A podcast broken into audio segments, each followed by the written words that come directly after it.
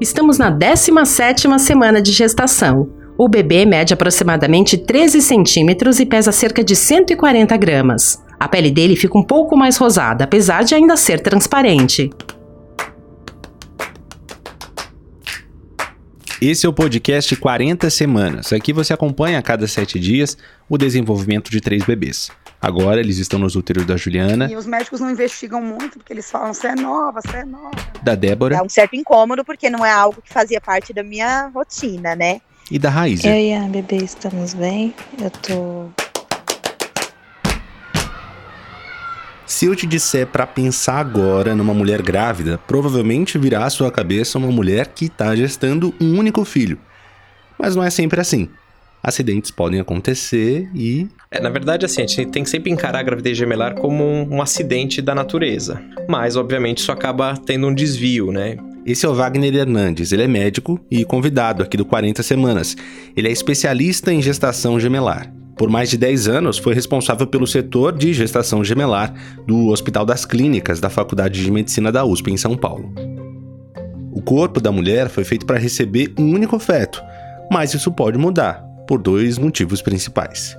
A gente tem aquelas gestações gemelares que a mulher acaba ovulando mais de um óvulo por mês, então ela ovula duas, dois óvulos, três, e aí acaba, obviamente, fecundados, e aí ela acaba tendo uma gravidez gemelar.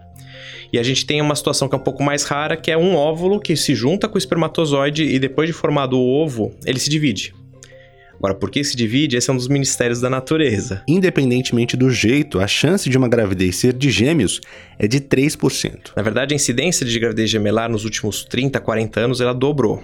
Na verdade, a gente tinha uma incidência de mais ou menos 1,5% da população, né, das gestações gemelares. E aí, com as técnicas de reprodução assistida, a idade da mulher um pouco mais avançada para engravidar, isso acabou dobrando. Então, esse é o primeiro ponto. As gestações, quando a gente fala dessa divisão do ovo, que eu expliquei para vocês, essa é uma coisa que acontece ao acaso. Ninguém sabe por que, como eu falei, acontece, e aí a incidência é bem menor. A incidência é de mais ou menos 4 para cada mil gestações. Isso é um número mais ou menos fixo. Uma mulher engravidou de gêmeos, tá ali, tomou um susto. A maioria das que a gente conversa se assustam com essa notícia. E aí vem uma sequência de dúvidas, de preocupações. O que difere uma gravidez? Obviamente, o número de bebês, mas o que difere no corpo, na, no crescimento interno? O que, que muda de uma gravidez que o senhor acompanha de um bebê e de uma gravidez gemelar? Eu acho que o grande medo de uma mulher que descobre que está grávida de gêmeos é a questão da prematuridade, ou seja, nascer antes das 37 semanas. E esse medo se justifica porque a gente sabe que mais ou menos metade dos gêmeos vão nascer antes das 37 semanas. Mas tem também as preocupações da mulher com o próprio corpo. Por ser mais de um bebê no útero, a carga de hormônios pode ser bem maior também. Então, inicialmente, o que ela vai sentir mais muitas vezes é, por exemplo, muitos enjoos. Os enjoos são comuns na gravidez, mas na gravidez gemelar, pelo aumento do hormônio, elas têm às vezes mais sintomas. Então esse é até um jeito às vezes de você descobrir, às vezes você fala, puxa, tô muito enjoada, será que eu não tô grávida de gêmeos? É óbvio que tem que tomar cuidado que o pessoal vai começar a achar que tá tudo grávida de gêmeos até fazer ultrassom. Mas esse, por exemplo, é um dos indicativos. E aí, conforme a gravidez vai evoluindo, obviamente ela aparece a barriga mais cedo, ela vai percebendo que ela vai ficando mais cansada, muitas vezes elas incham mais do que as grávidas de únicos, elas têm um risco maior de anemia, então elas precisam de uma suplementação de polivitamínicos melhor. Elas acabam engordando mais, isso é normal, esperado, então o ganho de peso delas é praticamente o dobro de um ganho de peso de uma grávida de únicos. E aí no final a gente tem sempre aqueles receios também da complicação, por exemplo, de diabetes gestacional e da pressão alta, que são mais frequentes nas gestações gemelares. O comum é uma placenta para cada bebê ou não tem essa regra? O mais frequente é isso aí, é uma placenta para cada bebê, que é o que a gente chama de dicoriônica. Então, para a gente, o número de placentas durante o pré-natal acaba sendo importante porque a gente tem cuidados específicos. Quando a mulher tem dois bebês compartilhando uma placenta, existem complicações específicas que necessita de, por exemplo, de ultrassom a cada 15 dias, algumas coisas que não acontecem quando a gente tem essa formatação mais frequente de uma placenta para cada bebê. Como é que acontece a definição dos bebês idênticos e dos não idênticos? Então, na verdade, os idênticos eles são sempre aqueles oriundos de um óvulo fecundado por um espermatozoide que se divide em algum momento. O problema é que, não é um problema, né, mas a curiosidade é que dependendo do tempo que eles se dividem, você vai ter uma formatação de placentas distintas. Quando esse óvulo se, esse ovo se divide bem precoce, ela vai ter uma, duas placentas, ou seja, uma placenta para cada bebê. Então, o número de placentas nem sempre vai dar para a gente esse diagnóstico. Agora, quando você tem uma divisão um pouco mais tardia, que você tem uma placenta compartilhada, sempre nessa situação os bebês serão idênticos. Não tem como não ser. Então, se você faz um ultrassom e fala assim, olha, você tem gêmeos e a placenta é compartilhada, é uma placenta para dois bebês. Sempre esses bebês serão idênticos, sempre terão o mesmo sexo. Agora, quando você faz o ultrassom e vê, por exemplo, é, bebês do mesmo sexo, cada um com sua placenta, ainda assim você não pode ser taxativo dizendo que eles serão diferentes, porque isso é muito comum. De algumas mulheres acharem, ah, não, mas cada um tem uma placenta, então eles são diferentes. Não. Na verdade, a gente estima que mais ou menos 18 a 20% desse tipo de gestação, teoricamente, serão gêmeos idênticos, que foi justamente aquele ovo que se dividiu lá atrás. Agora, naquela situação mais comum que eu falei para vocês, que é um óvulo fecundado, dois óvulos fecundados por dois espermatozoides, nesse aspecto vai ser sempre gêmeos diferentes. Aí a gente vai chamar isso de dizigóticos, e aí nessa formatação sempre serão duas placentas, ou seja, uma placenta para cada bebê, falando em gêmeos, né, em dupla. Desculpa a ignorância, podem rir da minha pergunta. O bebê, ele fica dentro do líquido dentro da bolsa. Uhum. Nos gêmeos são bolsas separadas ou existe a possibilidade da bolsa estar tá com os bebês dentro juntos? Existe o compartilhamento de bolsa também. Quando a divisão desse ovo acontece até o quarto dia, são duas placentas e duas bolsas. Do quarto ao oitavo dia da fecundação acontece a divisão, você vai ter uma placenta compartilhada e duas bolsas. Quando a divisão acontece do oitavo ao décimo segundo dia, mais ou menos, você vai ter o compartilhamento de placenta e de bolsa. Então vai ter essa situação que você está comentando, existe, mas é super rara. E quando eles demoram ainda mais para se dividir, aí a gente vai ter os gêmeos siameses, que são aqueles que não conseguiram se desgrudar e acabam ficando unidos. Então, essa formatação existe, são formatações felizmente raras, porque geralmente são gestações de alto risco. É, quando eles compartilham a mesma bolsa, existe um problema que você tem que imaginar. Imagina duas crianças correndo loucamente ligadas por um fio conectado à parede. Eles vão se mexer, vão brincar e isso vai fazer o quê? Vai enrolando um cordão no outro e faz um nó, um novelo. E infelizmente isso pode gerar um acidente de travar esse nó, parar o fluxo de sangue para essas crianças. Então essas gestações, por exemplo, a gente faz o parto muito precoce, a gente faz ao redor de 32 a 34 semanas é, eletivamente. Então, só para entender o risco disso. Então, o, o, a gravidez gemelar significa é, automaticamente uma cesariana? Não, não, não, não, de jeito nenhum. Essa formatação de uma bolsa só, sim. Porque, teoricamente, quando sai um bebê, pode tracionar aquele nó e aí realmente isso seria uma tragédia. Mas não é sinônimo, gravidez gemelar não é sinônimo de, de parto cesáreo. É, no Brasil, infelizmente, como a gente vive uma epidemia de cesárea, até para os únicos é quase sinônimo, mas não deveria ser dessa maneira. Então, nós praticamos o parto normal de gêmeos, obviamente não é para todas as mulheres, a gente tem que ter cuidado na seleção dos casos, isso não é só no Brasil, mas isso é no mundo todo.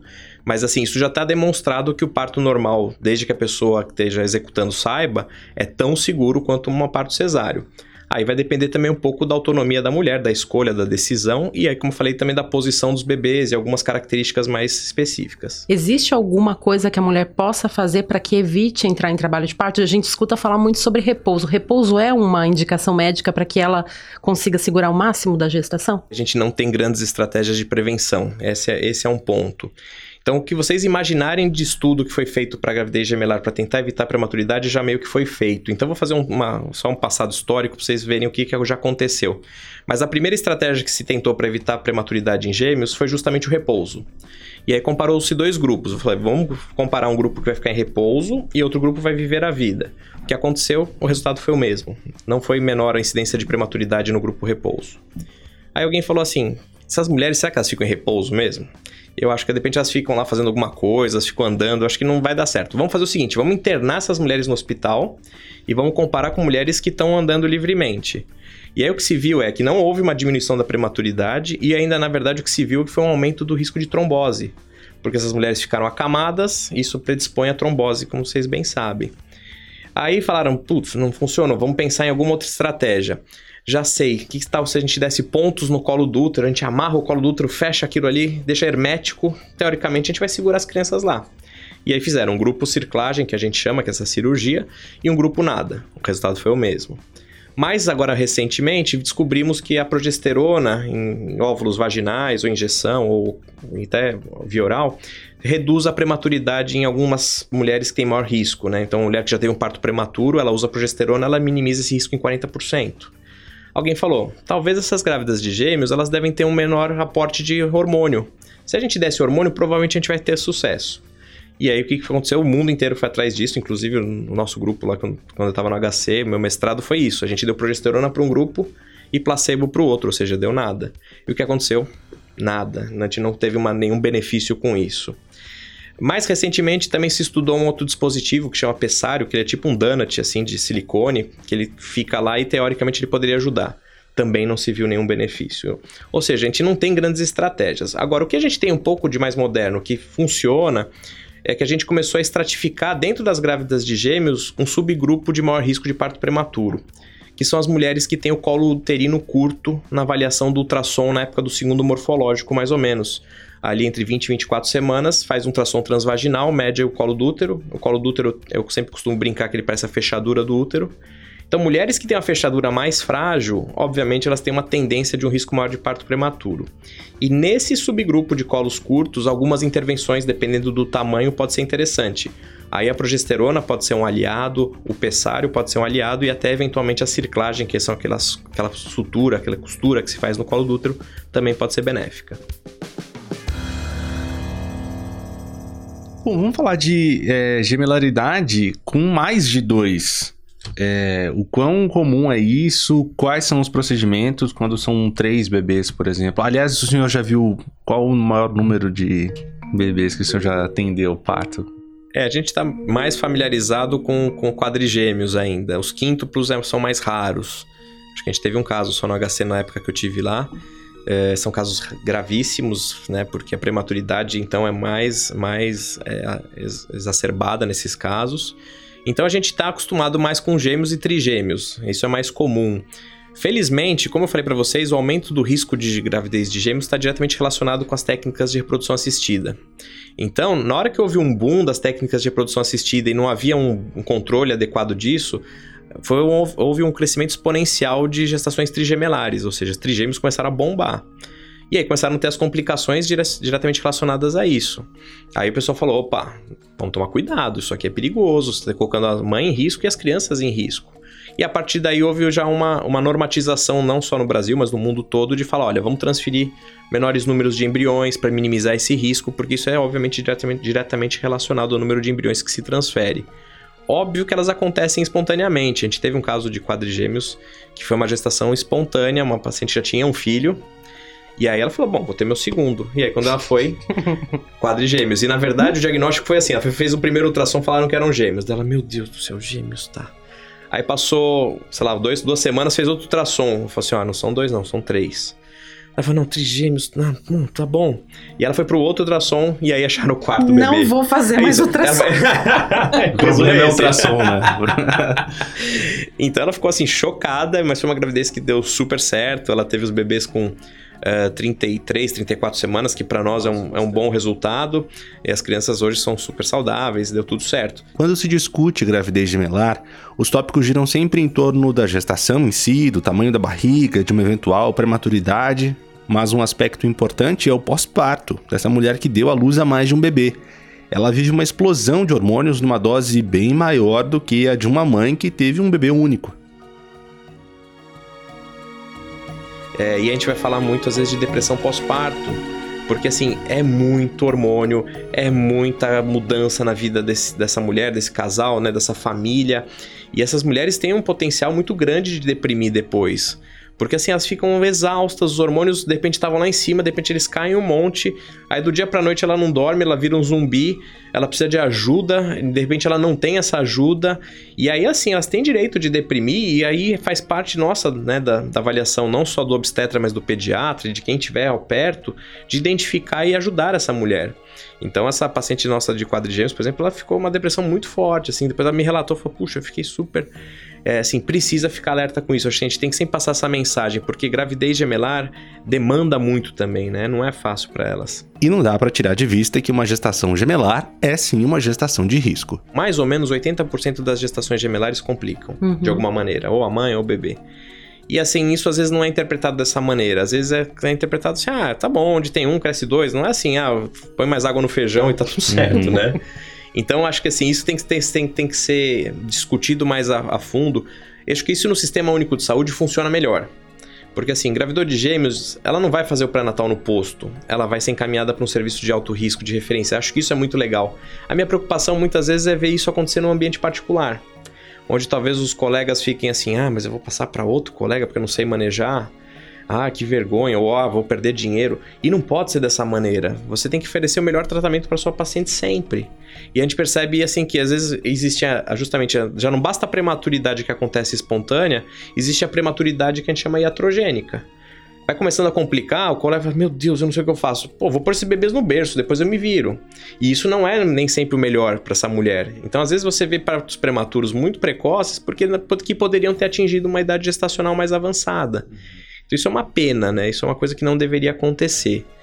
E acho que assim, lidar com outros aspectos do, do dia a dia, é, em relação, assim, por exemplo, aos cuidados justamente do, do pré-natal, da alimentação, de orientações de exercício físico, né? Eu vejo, assim, mulheres grávidas de gêmeos que chegam para mim e falam assim, ah, doutor, passei no médico e falou que eu não posso fazer nada, que eu tenho que ficar em casa na gravidez toda.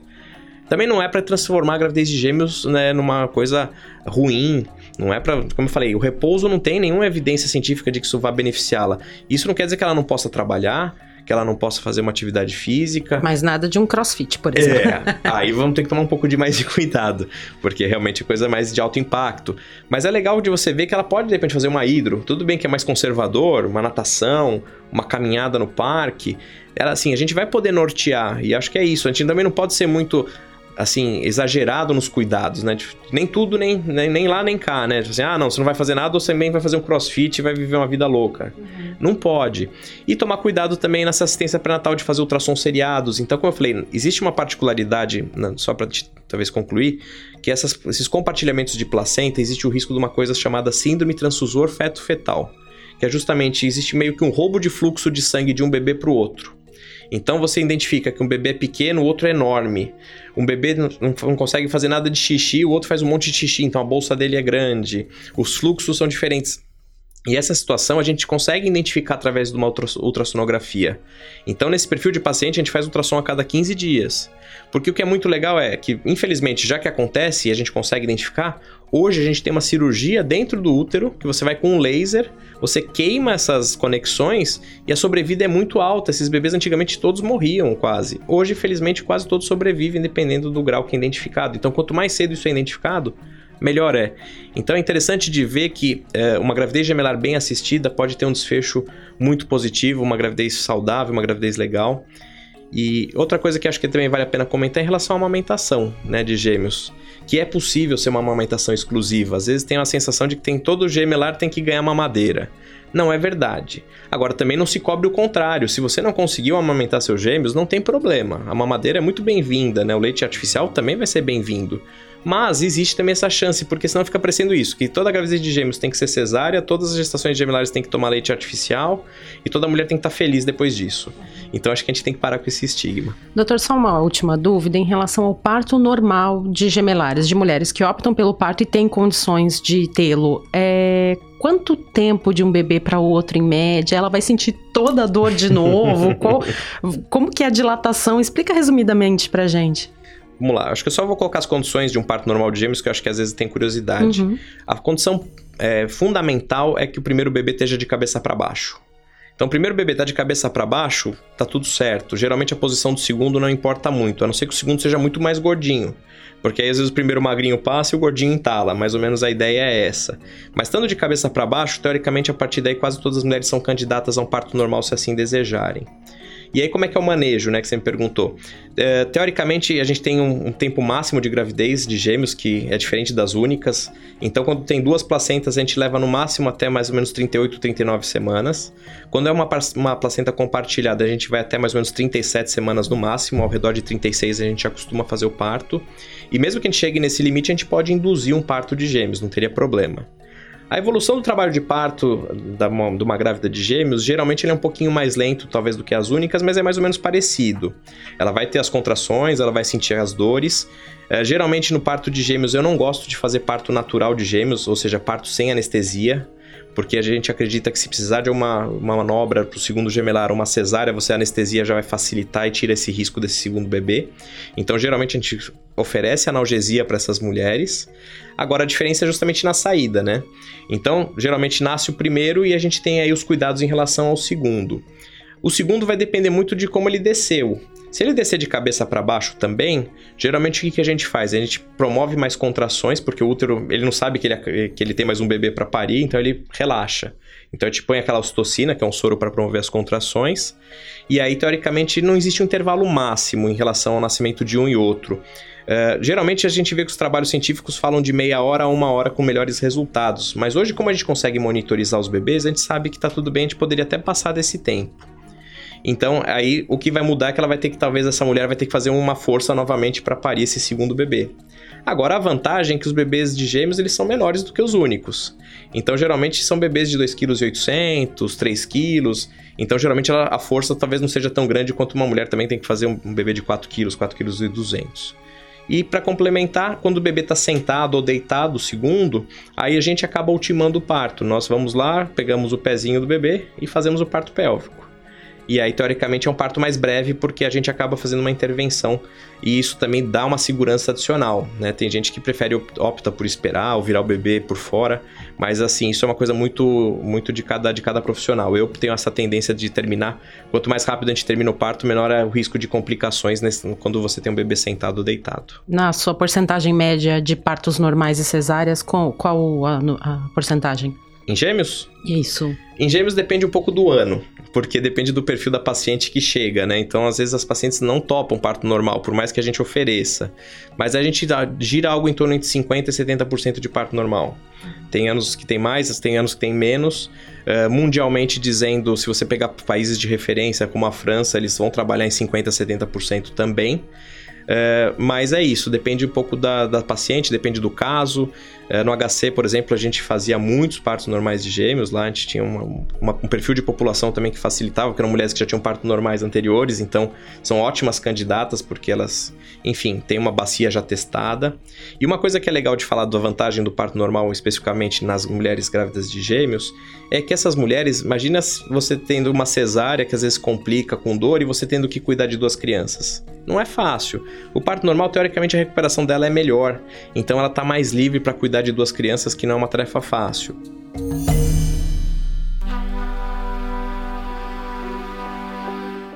O 40 Semanas vai ficando por aqui. A gente volta na próxima, 18ª. Até lá.